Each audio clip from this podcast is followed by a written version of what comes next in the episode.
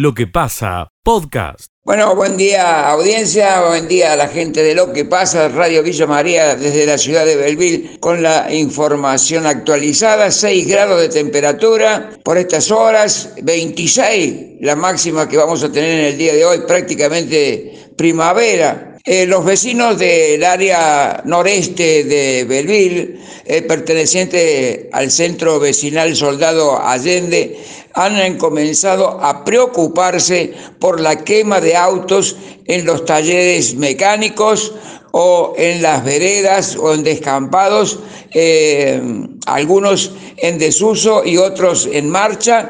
Aparentemente habría personas que se están eh, dedicando a, este, a estos daños, porque bueno, van ocho en lo que va del mes y están eh, preocupados y buscan reuniones con autoridades para plantearles esta situación. Eso es todo por el momento aquí en la ciudad de Belville. Gracias y nos estamos reencontrando en cualquier momento. Hasta luego. Escucha lo mejor de lo que pasa. ¿Qué tal? ¿Cómo les va? Muy buenos días, Sergio de la Mayore, desde FM Horizonte, Arroyo Cabral. En esta comunidad continúan las capacitaciones destinadas a la salud. En este caso ahora se ha anunciado para miércoles 24 de agosto a las 19.30 horas una jornada de actualización. Tendrá lugar eh, sobre mm, nutrición, medicina, metodologías de acción para una práctica deportiva segura. Esto va a ser en el Auditorio Municipal de Arroyo Cabral con participación entrada libre y gratuita. Estarán desarrollando el tema el doctor en ciencia de ejercicio Gerardo Piva, hablando de entrenamiento preventivo, inteligente para deporte y la salud. Ivana Borgoño, licenciada en nutrición, con estrategias nutricionales para deportistas y el doctor Roberto Benítez, hablando, es un especialista en diagnóstico por imágenes, de diagnóstico de lesiones musculares más frecuentes. Esto es en relación a una jornada de actualización para una práctica deportiva segura, miércoles 24 de agosto, 19.30, libre, gratuita, auditorio municipal de Arroyo Cabral para todo público. Sergio de la Mayore, desde FM Horizonte, Arroyo Cabral, para Contacto Regional de Noticias. Buen día. Escucha lo mejor de lo que pasa.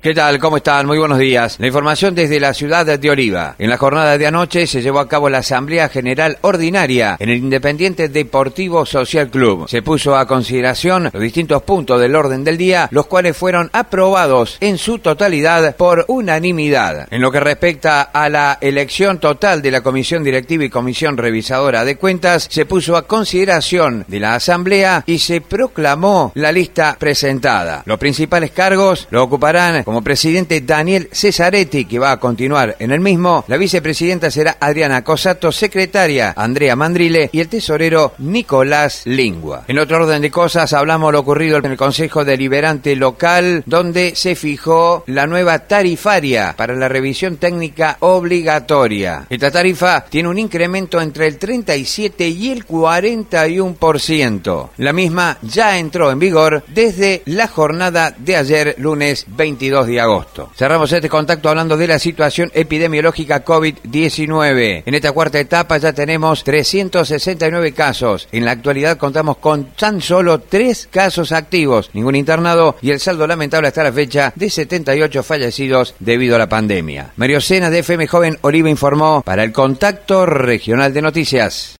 Escucha lo mejor de lo que pasa. Estamos ubicados con nuestra unidad exterior en calle Marco Juárez al 1872. Esto es barrio Parque Norte. Transcurría la jornada del día domingo, festeja el Día del Niño. Esta abuela, en realidad, que, que está internada hace un tiempo en un geriátrico, vino a visitar la familia, los nietos, y de repente termina ahogándose con comida. Eh, Joaquín, 37 años, rápidamente en estado de, de, de nervio, la familia no sabía qué hacer convocaron a la policía, a los bomberos para poder este salvarle la vida a esta señora. Estamos por aquí, en realidad, con familiares para poder charlar con, con ella. Raúl y, Laura. Laura, ante todo, buen día, en nombre de Radio Villa María. Un gran susto fue, cuéntenos qué es lo que ha pasado. Estamos en vivo para Radio Villa María. Buen día para todos, buen día, Miguel. Eh, sí, estando el domingo en una reunión familiar, eh, estábamos eh, almorzando y eh, miramos así y nuestra tía estaba ahogada. Este, ante eso pedimos ayuda a los más jóvenes de la familia, a Joaquín, mi hijo sería, y él trató de hacer la reanimación. A todo esto ya hicimos un llamado a la policía, y inmediatamente, inmediatamente nos, y nos indicaron las maniobras de rehabilitación que sería muy bueno que todos la supiéramos porque estas cosas suceden inesperadamente. Este, así que nos indicaron eh, cómo hacer la rehabilitación con una persona, que es ponerle las manos debajo de las axilas, cruzarlas así sobre el, debajo, cerca del esternón, y hacer la maniobra para que la persona se mueva el diafragma y se, trate de desahogarse. Así que así fue. La, teléfono todo vía telefónica con las indicaciones de la policía vía telefónica. Mientras tanto, al instante, a los cinco minutos inmediatamente, llega un bombero en su moto este particular y ya nos ah, ya nos ayuda con la reanimación. Pero yo creo que si no hubiera sido eh, por el aporte de estas personas jóvenes que están siempre atentas a estas rehabilitaciones, a estas reanimaciones, y a la policía y a los bomberos, brillante, brillante, este, no sé si hubiéramos tenido el mismo final. Así que, este, infinitamente agradecida, eh, bueno, por empezar a los familiares que estaban aquí, que empezaron la reanimación, y a las indicaciones que nos, que nos dejaron desde la policía y el cuerpo de bomberos, que como siempre brilla en esta ciudad. Eh, un gran susto. La abuela ya está en el geriátrico de nuevo. Sí, ya.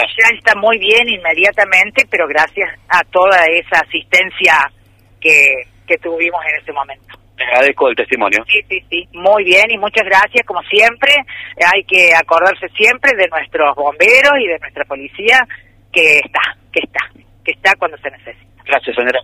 Gracias a ustedes y bueno, eh, aprendan las maniobras de rehabilitación eh, a todos. Muy importante. Sí, sí, sí, sí, sí, sí, porque las cosas suceden inesperadamente. Justamente son urgencias. Es todo desde aquí, Miguel. Empezamos esta esta mañana con este primer informe desde la calle Marcos Juárez al 1872. Bonita mañana para todos. Volvemos en cualquier momento. Muchas gracias. Escucha lo mejor de lo que pasa.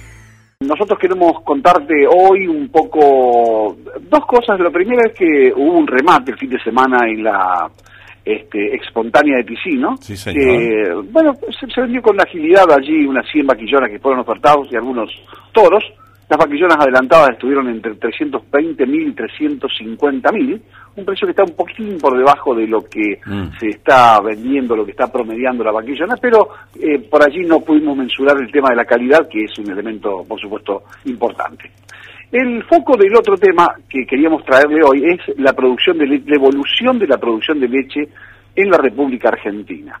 Se ha producido en el mes de julio 989,4 millones de litros de leche en todo el mes, Miguel. Esto significa, con relación a junio, un aumento del 8,2%. Pero la comparación correcta que hay que hacer es con el igual mes del año anterior. Y ahí se evidencia una caída de 1% en la producción de leche. ¿Por qué? Básicamente porque hay problemas de sequías en zonas productoras de la provincia de Buenos Aires, que está explicando la caída más importante de leche, de acuerdo a un cuadro que tenemos aquí y podemos observar, que en la provincia de Buenos Aires la caída en algunas zonas, por ejemplo del oeste de Buenos Aires, del norte de Buenos Aires, es de entre el 10 y el 15%. Nos da un promedio en el mes de una caída del 3%, 2,9% para ser más exacto. Córdoba tira para arriba, más 0,5%, al igual que Santa Fe, 2%, eh, al igual que Entre Ríos, 1,8%, pero también cae La Pampa, si bien es una provincia que no hace eh, mucha fuerza al volumen nacional, también eso conspira contra que Argentina muestre que la caída, que tiene caída de producción el mes de julio.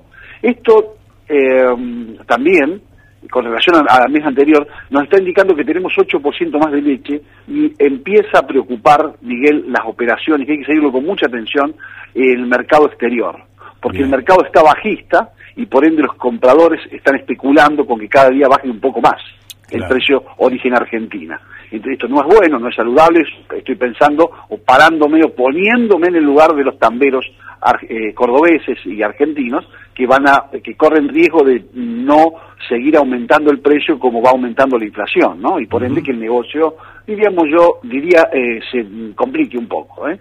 O hay que, haya que hacer ajustes. Así que el panorama que tiene Argentina para 2022 es que va a estar casi equilibrado, Miguel. La producción va a ser muy parecida al año anterior. Es decir, estamos hablando de unos 11.300 millones de litros de leche. No hay ningún elemento que nos diga que esto puede aumentar exponencialmente y tampoco, va, aunque sí bajar, y esto dependerá mucho de cómo impacte la sequía en las pasturas, en mm. zonas donde las pasturas tienen fuerza. Por ejemplo, en Santa Fe llovió en algunos lugares bien y juega a favor, en Buenos Aires no llovió en algunos lugares y juega en contra. Bien, correcto, eh, se ha entendido perfectamente. Solo razonaba esto mientras eh, explicaba, José, eh, qué dependencia tiene la producción primaria, mucho más la leche, ¿no?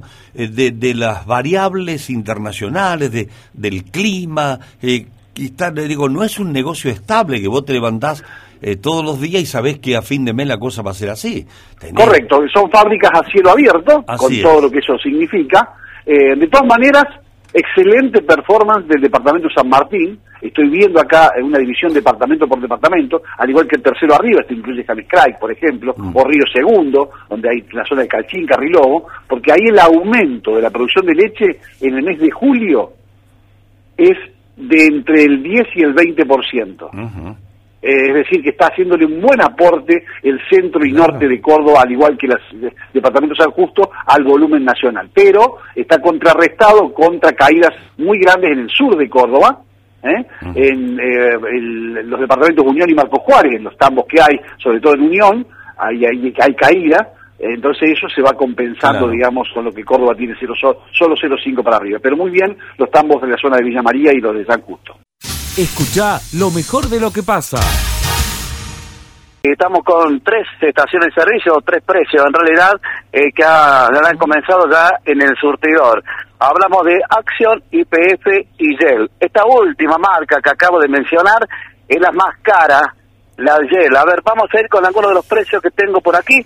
Miguel, eh, Super, el litro de Gel está costando 158,40. B-Power 186 con 40. eh, Diesel, el común, eh, cuesta 223 con 10. Y el más caro, hablamos de 100, perdón, acá hay un error mío. El común, Miguel, es 181 con 80 y el más caro 223 con 10. Ahí está. Ahí está. Bueno, esto es marca Gel. Estamos hablando de un incremento de un 7%, 7,5% y un 2% en diésel. Eh, a ver, eh, IPF, el litro de super cuesta 146 con 10. Infinia 177 con 50. Ultra de gasoil 160 con 80. Infinia hablamos de 213,70. Ajá. Bueno, están los dos valores de nafta y los dos valores de gasoil según las calidades. Un 7, en el IPF también un siete y medio, ¿verdad, Marcelo? Más o menos. Sí, exactamente, Miguel.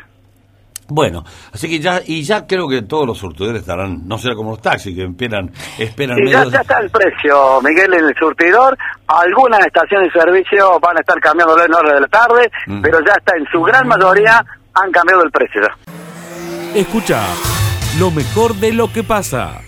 Desde el punto de vista jurídico, ayer culminó una primera etapa del juicio oral y público que consistió en el cierre por parte de los fiscales de sus alegaciones y en la solicitud de una, condena con un determinado monto de pena y la habilitación perpetua para hacer cargos públicos y de comiso de bienes respecto de todos los acusados, especialmente de la vicepresidenta de la Nación. Ahora viene la etapa de los alegatos de la defensa, que van a ser muy interesantes escucharlos, porque van a controvertir las, las pruebas que, que, se, que se produjeron y las que no se produjeron, y van a tratar de demostrar la, inocencia de, de, sus representados. Y después vamos a la etapa final de este proceso, que será para fin de año, donde el tribunal deberá tomar una resolución de condena, absolución o de, condena parcial o absolución parcial. Entonces estamos en la primera etapa de este proceso, donde yo veo mucha mucha algarabía o mucho debate político Mm. sobre un tema que se le da una trascendencia definitiva cuando es solamente una, una etapa, no es que porque el fiscal acusó ya está condenada la vicepresidenta. Andrés, eh, esto que hace referencia a Cristina y sus abogados, esta violación del principio de defensa en juicio, a tu criterio, eh, ¿se le puede dar lugar? Eh, ¿Es así? ¿No? Y también un poco poniéndolo en, en vocabulario para, la, para que la gente eh, común pueda entender qué significa esto. Depende de qué actos. Eh, hasta ahora, en el marco de este proceso, todos los acusados han tenido la oportunidad de, de ampliar, indaga- de declarar de forma indagatoria para ejercer su derecho de defensa, de ampliar indagatoria, de producir pruebas, de cuestionar la prueba producida. Hasta ahora se ha desarrollado en el marco de- de- del debido proceso. Eh, hay que ver qué es lo que ahora sostienen los alegatos y la palabra final de, la, de todos los acusados pertenece a la vicepresidenta, que tienen la, la- de hacer el de tener la última palabra y hacer el cierre y hacer un último acto de defensa había cuenta de lo que dijo el fiscal y lo que dijeron sus Ahí se los corta, che, qué, qué pena. Eh, ¿Sigue escuchándonos, eh, doctor? No, no, se ha cortado. Bueno, eh, queríamos entrar en tema, en, op- en que la opinión, porque en realidad todo lo que los relatos es más o menos lo que uno más o menos conoce, ¿no? ¿Qué, qué es lo que pasó ayer? Quería, quería preguntarle si en, en su formación de abogado constitucionalista encuentra un fundamento serio en lo que el fiscal ha, ha argumentado. Eso es lo que quería preguntarle. Me Pero bueno, que no. ahí está abierto el aire. ¿Está Andrés, ahí, doctor? No, no, no está, no está. ¿Sí? ¿Sí? No. Sí, ahí está, ahí está, ahí está. ¿Lo sí. recuperamos, doctor? Sí, yo los escucho muy bien. Ah, usted no, usted no, lo hemos perdido por un momento. Sí. No sé si usted eh, pudo oír eh, qué quería preguntarle yo. No. No, sé No, si- no, no pude, Bueno, no no, pude. quería preguntarle si usted encuentra en eh, la exposición del fiscal, en toda la, argu- la argumentación, encuentra fundamentos sólidos o, como dice el kirchnerismo, hay eh, falta de pruebas. En primer lugar, que yo no conozco el expediente en profundidad. Yo puedo solamente hacer un análisis de aquello Está que bien. se va exponiendo. Para, para hablar sin conocer el expediente hay muchas personas. Yo me, me, me autoexcluyo de ese grupo, de personas que hablan sin conocer el expediente. Bien. Hasta ahora uno lo que puede analizar es lo que ha dicho el fiscal. Y sobre lo que ha dicho el fiscal, me parece que hay un tema controversial que es la figura de la asociación ilícita. Porque la figura de asociación ilícita está pensada para mm, castigar penalmente a la organización de una banda con jefe o jefa que, que vive en la clandestinidad y que se dedica a, a perpetrar una serie de delitos eh, indeterminados. Mm. Y en, en- en la, en la construcción de este plan criminal que ha desarrollado el fiscal, eh, existen elementos como leyes de presupuesto votadas por un parlamento, por, por, por oficialistas y legisladores oficialistas y opositores, decretos de necesidad urgencia ratificados por un parlamento, partidas presupu- presupuestarias reasignadas a través de decisiones administrativas adoptadas por, jefe, jef- distintos jefes de gabinete. Entonces, desde ese punto de vista, es, es- difícil encuadrar la asociación Claro. ilícita Ahí encuentra en- usted en algún- en alguna actos de duda. gobierno donde, donde supuestamente en esta organización criminal tienen que haber participado legisladores que no están llevados al proceso, tienen que estar, haber participado Ujú. jefes de gabinete que no han llevado al proceso. Ahí eh, me parece que es una cuestión controversial, discutible y hay que ver lo que sostiene la defensa. En el tema de la administración fraudulenta contra el Estado, bueno, ahí me parece que eh, se- se ha- están, están acreditadas determinadas pruebas que le dan ciertos indicios a, la, a la acusación. Pero hay que ver bien. qué dice también la hay que ver qué dice también la defensa. Correcto. En, en- en la administración fraudulenta contra el Estado respecto de concesión de obras públicas, hay que ver si la obra se hizo o no se hizo. Claro. Bueno, si no se hizo, hay defraudación. Si se hizo, ¿en qué condiciones se hizo? Y ver si existieron sobreprecios, no existieron sobreprecios, si se terminaron, si no se terminaron. Entonces ahí eh, hay que ver qué va a decir la defensa al respecto sobre lo que ha dicho el, fiscal, donde existió en, en este- en un determinado periodo el otorgamiento a la Sorobay del 97% de, de las obras, de Santa Cruz y donde tuvo controles que no, que no se cumplieron, tuvo excepciones a la normativa que se aplicaron. Entonces ahí hay que ver qué dice la defensa, pero ahí sí me parece que la acusación del fiscal tiene una, una mayor solidez está. escuchar a la defensa. Ahí está, usted lo ha dejado claro. Lo que más eh, encuentra usted, doctor, controversial es la figura de la asociación ilícita. Porque yo he escuchado, por ejemplo, eh, a Pichetto decir que no es concebible considerar a un gobierno democrático desde el primer día como una organización delictiva. Ha dicho Pichetto, me parece un poco mucho que un gobierno se constituya para delinquir. Eh, Él interpretó al, al fiscal de esta manera y Pichetto, que no está muy, que sabemos que no es una persona muy ligada al kirchnerismo, ¿no? Eh, bueno, Bueno, eh, eh, Pichetto lo, lo ha manifestado desde el punto de vista político, pero desde el punto de vista jurídico es muy difícil establecer por la sola estructura piramidal del Estado la jefatura de una asociación ilícita, por más que dentro de, de esa estructura se hayan cometido delitos. De hecho, esta Mm. fue la postura que tomó la justicia cuando investigó el espionaje ilegal. Cuando investigó el espionaje ilegal, dijo, bueno, no, ni, ni, ni, ni el ex eh, presidente Macri, ni quien conducía la AFI, eh, aunque estuvieran piramidalmente en una posición jerárquica, eh, podían controlar a quienes desarrollaron una tarea cuentapropista, dijeron en su momento, de, de inteligencia ilegal. Bueno, eh, se- se- se- se- de alguna manera, lo que dijo Pichetto se vio reflejado en esa postura en la justicia. Por eso es, un tema controversial y hay que ver qué, qué tienen para decir las defensas, porque ahí vamos a tener otros otros elementos de, de constatación y verificación de lo que ha dicho el fiscal que ha cumplido su función, porque yo, puedo entender que se enojen con un fiscal que cumple su función. Mm.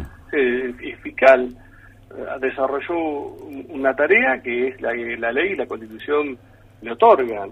Entonces, eh, me parece que ahora hay que escuchar a las defensas y por eso en última instancia está el Tribunal Oral como un órgano imparcial e imparcial para, para dirimir entre, entre estas dos Perfecto. posturas. Perfecto.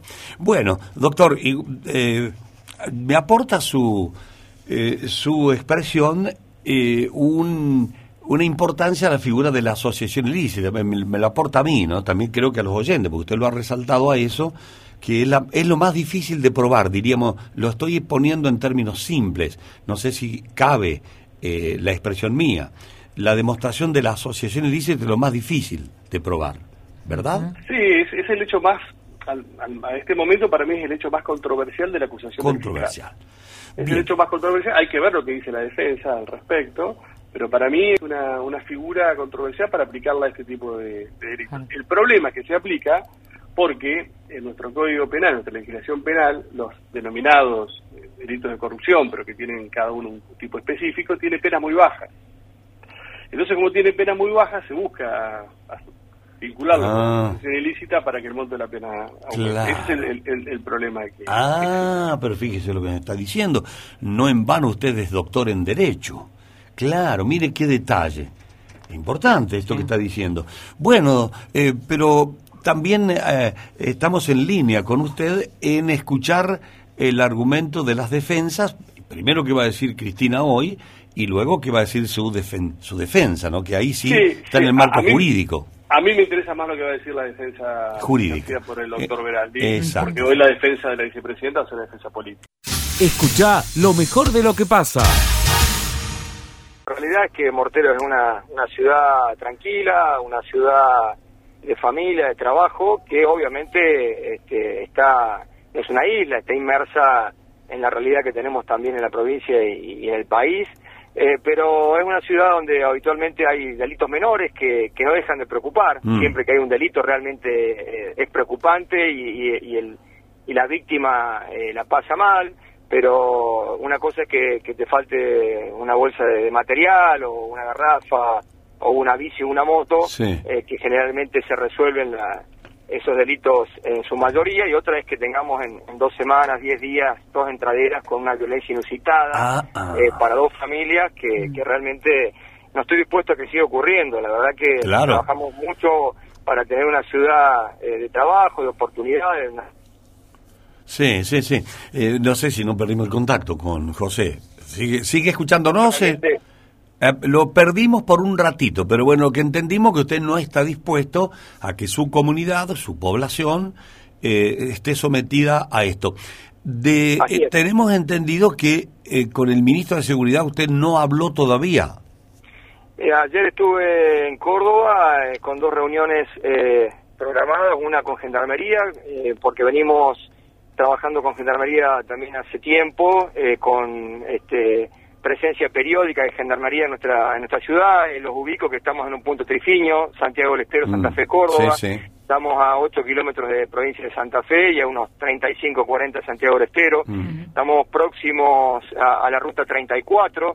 Entonces, bueno, es una- un lugar donde entendemos que logísticamente es muy importante tener una posta fija de gendarmería. Venimos trabajando en eso. Mientras tanto, eh, tenemos la respuesta con presencia periódica. Eh, Hoy está llegando gendarmería nuevamente a la ciudad eh, durante una semana, haciendo un trabajo eh, en ruta, en zona rural y, y de, pre- de- de presencia en la ciudad. Y lamentablemente no me pude reunir con el ministro de Seguridad porque la verdad que quería llevarle eh, lo que está pasando y la necesidad de una respuesta a la coyuntura y sobre todo tener una política de seguridad eh, que hoy no, no, no tenemos. Eh, la verdad que eh, no, no, no te decía, no estoy dispuesto a que esto siga ocurriendo y vamos a, a seguir haciendo y dándole apoyo a la provincia para que para que esto no ocurra, pero bueno, no, no se dio esa reunión. Te Bueno, pero tenemos una, una seguridad ciudadana con donde aportamos con, con los fondos de los vecinos de Morteros eh, personal, eh, móviles, comunicación que le dan un apoyo eh, desde hace muchos años, desde que estamos gobernando, eh, a- al gobierno de la provincia para que eh, la seguridad, si bien eh, eh, no es nuestra responsabilidad directa, entendemos que tenemos que trabajar en conjunto, así lo venimos haciendo, eh, pero bueno, necesitamos eh, hoy una respuesta a, a esta problemática para que Bueno, siga sucediendo. eh, razonamos que ante esta agudización del problema de seguridad que usted relata, eh, podría haber un llamado también desde el Ministerio de Seguridad. No hace falta que usted los vaya a buscar, me parece, ¿no? estuvimos, sí, estuvimos en contacto otra vez con el ministro de, de- de- de chat, eh, comunicándonos, está al Ah, tanto. ah, bueno. eh, y ayer en horas de la mañana había programado una reunión que no se dio eh, y me parece que, bueno, más allá de que se, se dé, porque te- nuevamente, eh, en el corto plazo o no, eh, lo importante es que se arbitren las medidas para para que eh, Está bien. se- se- José, en esto, ¿no? Sí. entre esas medidas, ¿ustedes qué le están reclamando? ¿Mayor presencia policial, más móviles, eh, patrulla rural? Mira, la policía, la verdad que esto hacen lo que pueden con lo que tienen, este, están trabajando este, a destajo en este caso para, eh, sé que están avanzadas las investigaciones porque por- eh, sería muy importante que sepan qué pasó, eh, no es gente de la ciudad eh, y sin duda que el, el reclamo de, todos los intendentes es eh, recursos humanos, móviles, eh, necesitamos, siempre es insuficiente eh, y, y necesitamos esto, una, una política ¿no? de seguridad que, que nos dé contención a toda la provincia. Claro, Y móviles y que- contexto. Claro, móviles, pero que los móviles tengan gasoil, porque también es un común denominador de que existen móviles, pero no tienen combustible, por ejemplo, para salir a Sí. patrullar. Pasa, pasa en todos los lugares. La verdad que estamos ante una situación compleja y los intendentes somos el primer mostrador y los que estamos Ujú. tomando el pulso todos los días a nuestros vecinos. Eh, y bueno, yo creo que la provincia tiene eh, puntos muy altos en muchas áreas eh, o en distintas áreas, pero también tiene puntos bajos como es seguridad, eh, salud eh, y tenemos que, estar pensando eh, en, en esas situaciones en conjunto para básicamente prevenir lo, que hoy ya está pasando acá, que espero que sea una cuestión esporádica y, y que no se, no se naturalice y se haga con frecuencia esto, porque la verdad que quiero seguir viviendo y construyendo una sociedad en paz, en donde todos podamos tener un día a día tranquilo. Eh, es una triple frontera eso. Aunque Santiago, Sí, sin duda. aunque Sí, Santiago esté a 35 kilómetros, pero es una, es una triple frontera, Mortero. Sí, vos sabés que logísticamente estamos muy vinculados al norte, como te decía, en la ruta 34 Sí, sí. bajan hasta. Ceres, a Rufó y de ahí desvían a Santa Fe y entran por ruta 1 provincial a Córdoba. Eh, así que es, es importante el tema. eh, bueno, Gendarmería lo tiene lo tiene en carpeta, estamos trabajando y la idea es eh, antes de terminar la gestión poder tener algo también de Gendarmería estable aquí en la ciudad Bien. y bueno, seguir apoyando a la provincia con lo que tengamos para que eh, ese apoyo eh, concreto eh, también ayude a tener seguridad desde la policía de la provincia. Escucha lo mejor de lo que pasa. Domingo 28, desde las 15 horas, eh, esto va a ser en el anfiteatro municipal Niñetón. Eh, para celebrar el mes de la infancia será lógicamente el cierre. Eh, vamos a escuchar la palabra de Rafael Sacheto, eh, que decía estos algunos minutos con la participación del payaso Plin Plin, el profesor Burbujas. Bueno, lo escuchamos atentamente que decía esto Rafael Sacheto, lo que va a estar ocurriendo con el Niñetón y también habrá una actividad el sábado en horas de la tarde. Lo escuchamos. Va a ser una actividad que se va a desarrollar este domingo eh, 28 desde las 15 horas, donde van a haber dos eventos musicales centrales, pero también se van a desarrollar algunas otras actividades previas al domingo eh, y que tienen que ver con actividades eh, que desarrolla el ente y que desarrolla la propia Secretaría de Cultura. En el caso de la Secretaría de Cultura, el sábado 27 vamos a presentar una obra de teatro para niños y niñas, eh, producción propia de la Escuela de Artes Escénicas del Ser Artiparte, que se llama eh, Brujas sin Cuento, en el salón, en la sala Bonino del Centro Cultural, en dos funciones, 15 y 18 horas, hay que ir una hora antes para, eh, para retirar su entrada y poder ingresar. Es libre y gratuito, pero hay que retirar la entrada. El sábado. El día sábado. Y el día domingo, allí los dos eventos centrales van a estar constituidos por el payaso Plin Plin y el profesor Burbuja y cuentos y canciones de María Elena Walsh. Dos eh, actividades eh, con una puesta escénica importante y previo a esas dos actividades eh, va a estar la Academia Pasión y también de la Secretaría de Cultura, de Educación y Cultura, la Orquesta Escuela, la Banda Escuela de la Escuela de Música del Ser Arte y Parte, junto a la participación de niños y niñas que eh, son parte de las escuelas de danza distribuidas en todo el territorio de la ciudad. De la ciudad. Allí van a hacer una presentación y con eso vamos a abrir el niñetón y que dará lugar a todas estas otras actividades que mencionaba.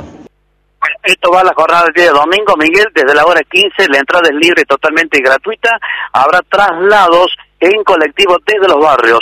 Los papás deben consultar en los cerca o en los centros de promoción familiar más cercanos. Reitero, es eh, traslado gratis para los niños hacia el anfiteatro municipal para celebrar el mes de las infancias en el Anfi Niñetón.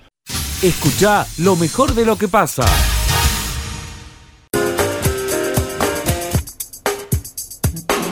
La columna de Martina Laris. Mira, aquí estoy siguiendo, eh, un poco escuchando, otro poco leyendo las primeras definiciones de Cristina Fernández de Kirchner en esta exposición que está haciendo a través de eh, sus redes sociales y diciendo que no hay ninguna prueba en, en su contra, ¿no? El primer descargo que está formulando la vicepresidenta en torno a esta causa vialidad. Vamos a pararnos un poquito, Miguel. Yo creo que la respuesta, tanto de Cristina como de la oposición, la respuesta siempre viene desde el punto de vista político. ¿Por qué casi que no hablamos de las pruebas, de la causa? ¿Por qué no conocemos en profundidad lo que se está debatiendo allí en los tribunales federales de, de Buenos Aires? Este juicio no empezó hace 10 días, empezó en el 2019. Y recién lo decía Cristina, solamente tres periodistas fueron a cubrir durante todos estos años este juicio de vialidad nacional. El resto no fue ninguno y ahora están todos como diciendo sabemos de, de, la causa. A mí me sorprende eso, ¿no? La, el nivel de convencimiento que tiene la población para decir es culpable y tiene que ser condenada uh -huh. sin haber seguido ni de cerca el juicio. Y también me sorprende el grado de convencimiento de aquellos que dicen que es inocente y que debe ser absuelta y que es toda una causa armada. En tres años... Sin haber seguido el juicio. Sin haber seguido el juicio porque ni siquiera yo, Miguel, estoy en condiciones uh -huh. de decir si es culpable uh -huh. o inocente, pero no entiendo cómo aquellos que ni siquiera saben de lo que se trata la causa Vialidad Nacional, que tiene que ver con obras remitidas a, a, a, San, a Santa Cruz, con Lázaro Báez y demás, una cosa muy compleja, digo, ¿qué nivel de convencimiento que tienen en algo que no tienen ni idea? Entonces, directamente lo remito a lo que ha pasado en los últimos años en la Argentina. Esta profunda división política que tenemos, llamada grieta, entre la izquierda y la derecha en el país. Entonces, aquel que denosta al, al, peronismo, que denosta al kirchnerismo, va a decir directamente si es culpable, condenada, no uh -huh. tiene que ejercer más cargos públicos, y aquel que dice soy peronista, en los años de Cristina fueron mis mejores años, etcétera, es inocente y es víctima de eh, una persecución política para evitar justamente que sea candidata. Yo no estoy en condiciones de decir nada porque no seguí el juicio. Yo no entiendo a aquellos que lo hacen. Y, el, y lo que has hecho estas últimas horas, creo que no ha sucedido en todo este, en estos dos años y medio del Frente de Todos, que es unificar a todo el peronismo detrás de la figura de Cristina. Porque de los movimientos sociales, en el caso de eh, el movimiento Evita, por ejemplo, que estaba peleada con Cristina, Chino Navarro. el Chino Navarro, Grabois, para mencionar algunos, la CGT, los gobernadores, los intendentes, es decir, todo el arco, pero el masismo, todo el arco peronista o, o- o cercano al peronismo, incluso la izquierda. La izquierda ha dicho que está en contra de la figura de la asociación ilícita, que no debería existir la figura de la asociación ilícita en democracia, que es una forma de perseguir a los dirigentes políticos, y se ha mostrado en contra de esta definición la izquierda de la prohibición de por vida de, de que ejerza cargos públicos, como pidió el fiscal. Es decir, ha unificado esta resolución a la izquierda, pero también ha unificado a la derecha porque vemos que los dirigentes políticos, los empresarios, los medios ligados claramente al poder financiero y económico, están diciendo sí, es culpable y debe ser condenado. Entonces, en definitiva, creo que termina alimentando la grieta, más allá de conocer la verdad objetiva del caso, que nunca vamos a llegar a la verdad, amigo. ¿Cuál es la verdad objetiva de esto? Así que no, no, para vos lo que dijo el fiscal ayer no es la verdad absoluta. No, no, el, el fiscal es- está convencido, pero digo que él ha seguido el juicio y, y tiene todo el conocimiento. A mí lo que me sorprende no es el juicio, sino Sí. la repercusión hacia afuera Claro, o los juicios que hacen de un lado y del otro sin conocer el, Claro. el expediente. Exactamente. Lo que pasa que también eh, la población debería descansar en su justicia, en la nuestra, para todos los hechos. Y ahí es donde está el problema. La Cristina dice que es un lawfare, que son causas inventadas. Y entonces eh, hay mucha gente que no confía en tu justicia, en la tuya. Porque no, no tenés que seguir las causas. Sí, no pero es- tenés obligación de seguir las causas, ¿no? Sea la de Cristina, sea de cualquiera, seguirlas para después eh, opinar. Para eso tenés un fiscal que es el representante público y debería ser así, ¿no? El que te respalda y cuando habla es que habla por vos. Bueno, esa misma gente, Miguel, que dice que es lawfare, que esto inventado y demás, seguramente si hablamos del tema correo, Ah, lo sí. involucra a Macri, va a decir la justicia tiene razón, Macri es culpable. Pero digamos, es la misma justicia la que está jugando, ¿no? Así es. Entonces, no hay una justicia buena y una justicia mala. Hay buenos jueces, malos jueces, causas que pueden tener más pruebas o menos pruebas, pero a eso me, me sorprende, ¿no? Digo que la justicia sí. es buena o mala según eh, a quien estén juzgando Sí, y condenando. inclusive, ¿no? inclusive eh, Luciani fue eh, puesto en el cargo en eh, tiempo de Cristina. Y, y fue a jugar también al fútbol en la quinta de Macri, podríamos decirlo, ¿no? También. también, ¿no? Entonces, bueno, eh, me parece que en definitiva la justicia es poco creíble en la Argentina, no ha habido justicia nunca, y en este caso en particular va a suceder lo mismo que pasó con, con Menem, lo charlábamos ayer. Puede tener una condena en primera instancia o no, veremos, después se va a apelar, casación, y después llega la Corte Suprema. ¿Cuánto puede tardar ese tiempo? Muchos años, y a lo mejor nunca va a llegar la sentencia firme para que pueda ser condenada y Pero justamente... mientras tanto vamos peleando. Y mientras, claro, mientras problema. tanto alimentamos Mientras la grieta. Vamos peleando. Alimentamos la grieta. Y, pero peleando en serio, con heridos, ayer ya hubo heridos. En fin, ese, ese es el problema, ¿no? Bueno, Martín, eh, para vos es político el asunto. Por supuesto. En definitiva, Miguel, estamos hablando de, de política, que para mí es la peor forma de ver la política, porque es la que menos me gusta, la que más me aburre, la que me cansa, que es mirar la política desde lo judicial. A mí me gustaría ver la política desde el debate de ideas, de si somos una sociedad más de centro, más de izquierda, más de derecha, si vamos hacia políticas más inclusivas o menos inclusivas, si vamos al déficit fiscal o con déficit, digamos, el debate de la política, de la gestión, de los modelos de país. Cuando se debate la judicialización Ah. constante me parece aburridísima y evidentemente termina enojando a la gente. Lo que pasa, podcast.